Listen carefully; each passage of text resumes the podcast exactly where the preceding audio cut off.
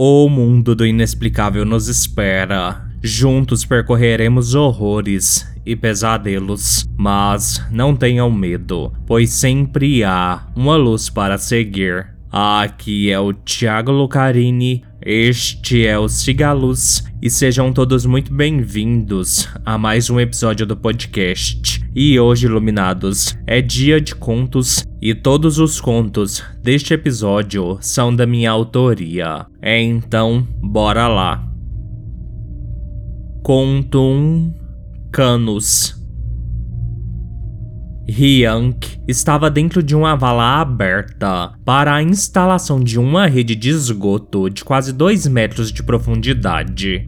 Era o começo da manhã. O homem tinha 22 anos e se casaria dentro de apenas um mês. O sol estava quente. Hyunk suava dentro do seu uniforme da empresa de abastecimento. Ele executava o seu trabalho de selar o encontro das manilhas com cimento quando, sem qualquer aviso, o seu mundo escureceu.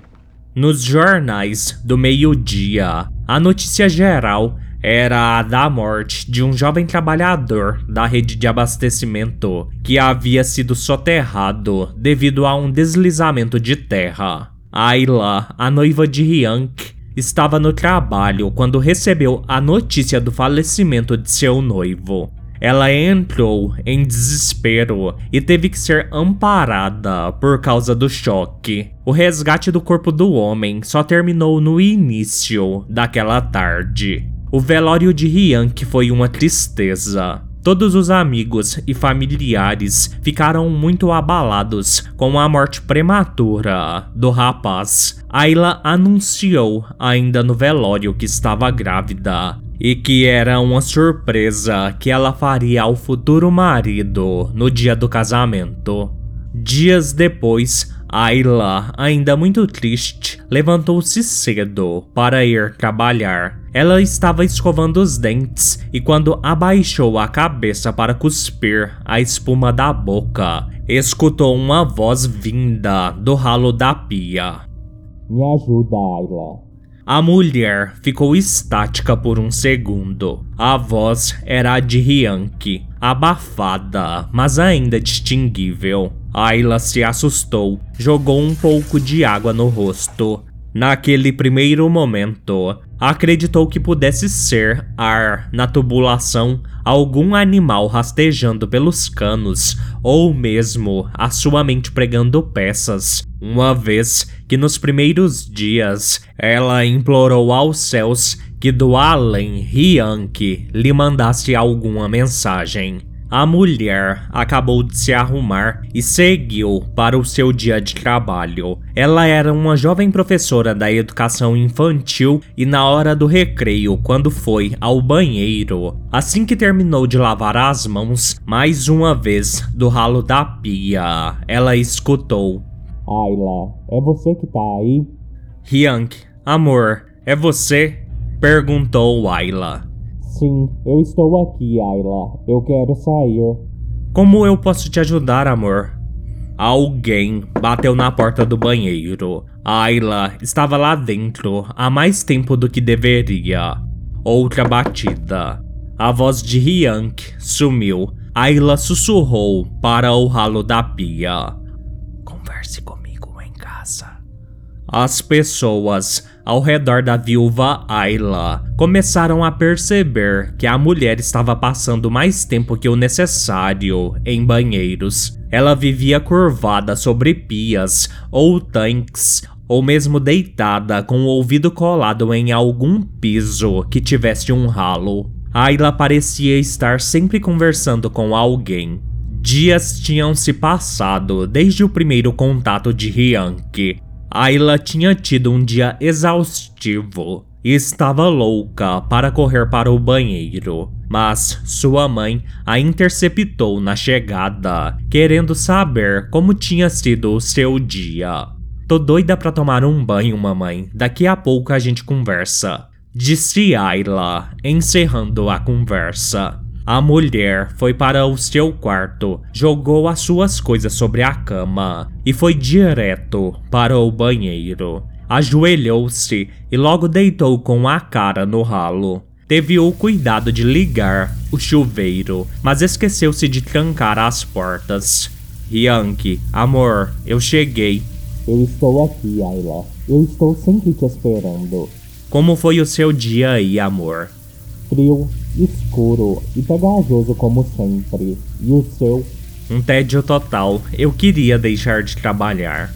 Nadine, a mãe de Ayla, estava indo para o seu quarto guardar algumas roupas lavadas quando escutou novamente a filha conversando sozinha em seu quarto.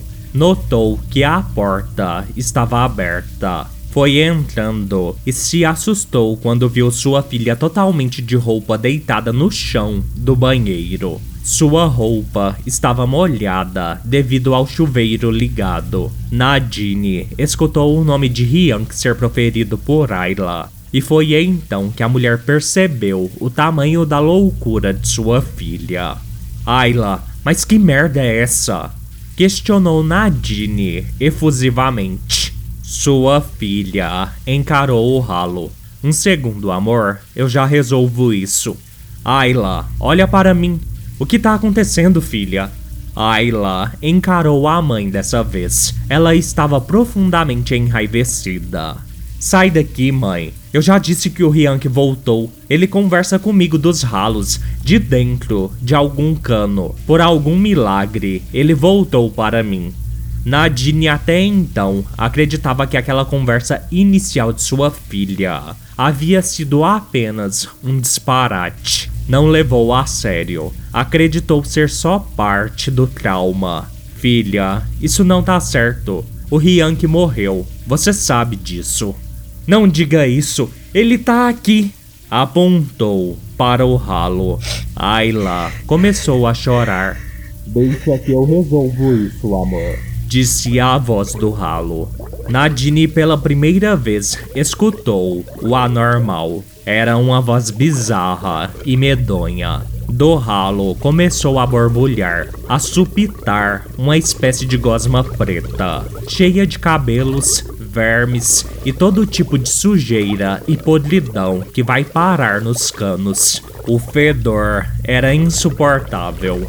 Ayla não moveu um centímetro e apenas chorava. Nadine ficou paralisada quando viu aquela coisa tomar uma forma humanoide irregular. A coisa escorria e se refazia intermitentemente, como se não conseguisse estabilizar a sua forma. Num ímpeto de sobrevivência, Nadine agarrou a mão de Ayla para tirá-la dali. É então aquela entidade imunda que se dizia ser Hyunk agarrou seu braço com uma espécie de tentáculo grudento frio e espantosamente resistente. Nadine começou a gritar apavorada quando aquela coisa aos poucos retornava para o ralo, para o inferno de onde havia saído, a puxando para dentro daquele minúsculo buraco no piso do banheiro.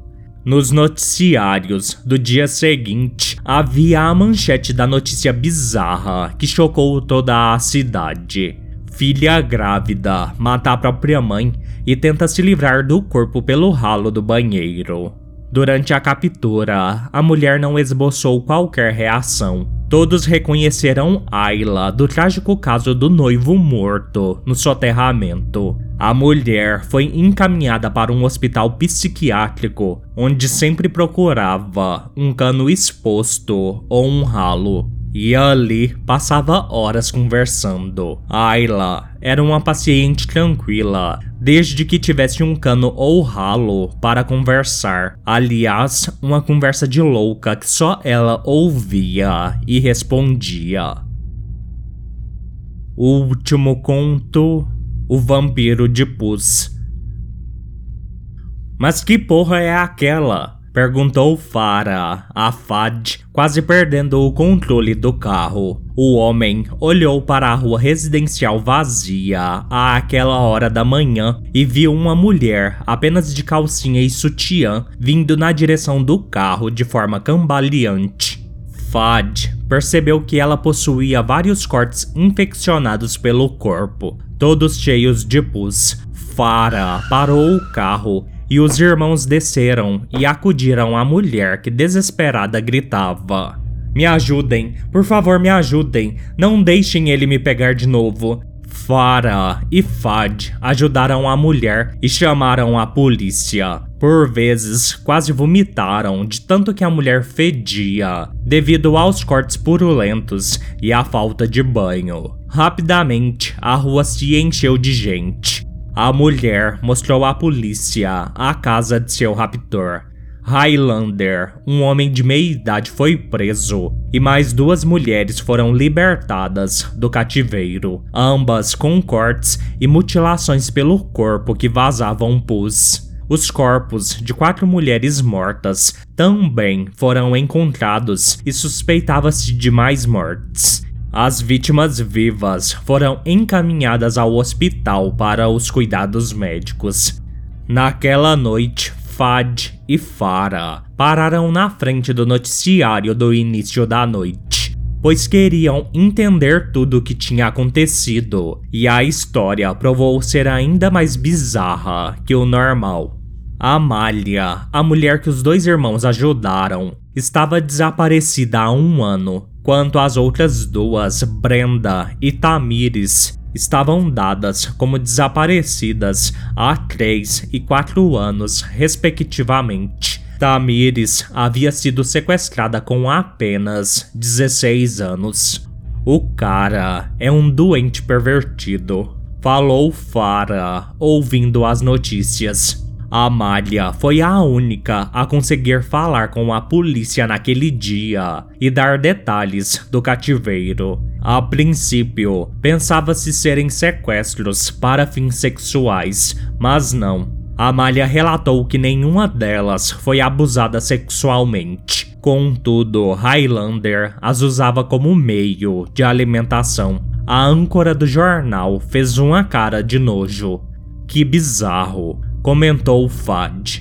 Amália, ainda muito abalada, com o corpo maltratado e cheio de curativos, dava os detalhes ao repórter. Aquele doente nos cortava e deixava as nossas feridas infeccionarem. Ele chegava a sujar os machucados com outras sujeiras para que a lesão produzisse mais pus. Algumas de nós morreram neste processo devido à infecção generalizada. E o que o raptor fazia depois que as feridas estavam infeccionadas? Questionou o repórter. Amália fechou os olhos por um segundo. A emoção e desconforto em sua face eram nítidos. Aquele demônio, com sua boca asquerosa, se posicionava de frente à ferida e sugava todo o pus como se aquilo fosse o melhor néctar do mundo. Todos escutavam o relato abismados. O próprio repórter continha sua ânsia de vômito. Então, reiterando, o tal Highlander se alimentava do pus produzido pelas feridas que ele causava em vocês? Você sabe se ele comia outras coisas?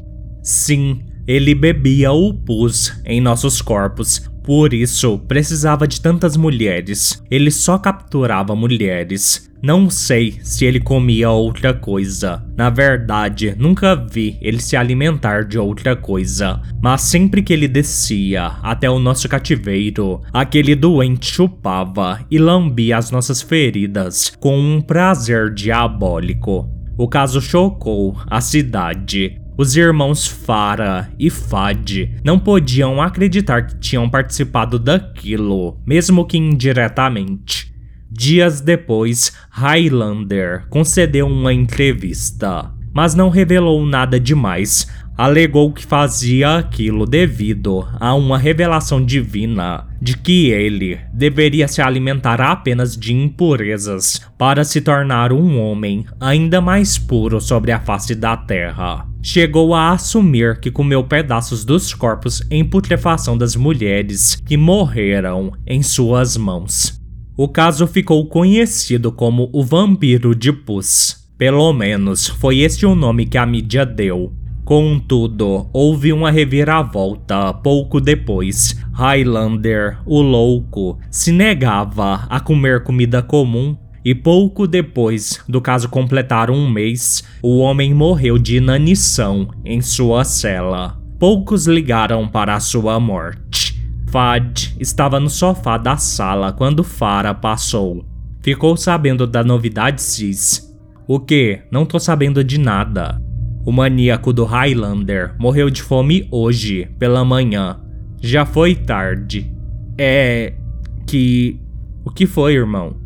Não, nada não. Fad deu um sorriso amarelado. Seis meses após o caso, Fad ainda se lembrava da entrevista de Highlander. Teve um momento em que o homem descreveu como era maravilhoso provar o pus putrefato fresco saindo dos corpos daquelas mulheres. Fad ficou com aquela curiosidade mórbida, até que sofreu um acidente na cozinha e acabou cortando o dedo. O machucado profundo infeccionou ele relutou ao ver o pus. O cheiro era repulsivo, mas a curiosidade era maior. Foi então que, dentro do banheiro, escondido de todos e do mundo, Fad retirou o band-aid do dedo e levou a ferida infeccionada à boca. O seu corpo inteiro tremeu por um segundo de êxtase e prazer. Contraditoriamente, apesar do asco e repulsa, o pus tinha um sabor viciante, como se fosse o mais divino dos manjares. O homem sugou o seu dedo até ele começar a sangrar novamente. Foi quando parou. O Highlander tinha razão, ele não era tão louco assim. Disse Fad, baixinho. Pouco tempo depois, novas denúncias de desaparecimentos foram relatadas naquele mesmo bairro. O que ninguém sabia era que os casos continuariam, pois, como uma maldição, sempre que um vampiro de pus morresse, o vício infernal seria transmitido para um novo usuário. E esse, infelizmente, era o caso de Fad.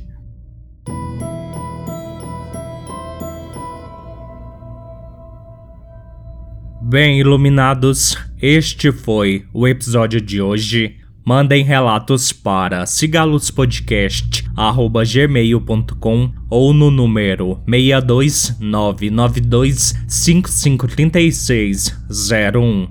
No mais, fiquem todos bem e sigam a luz.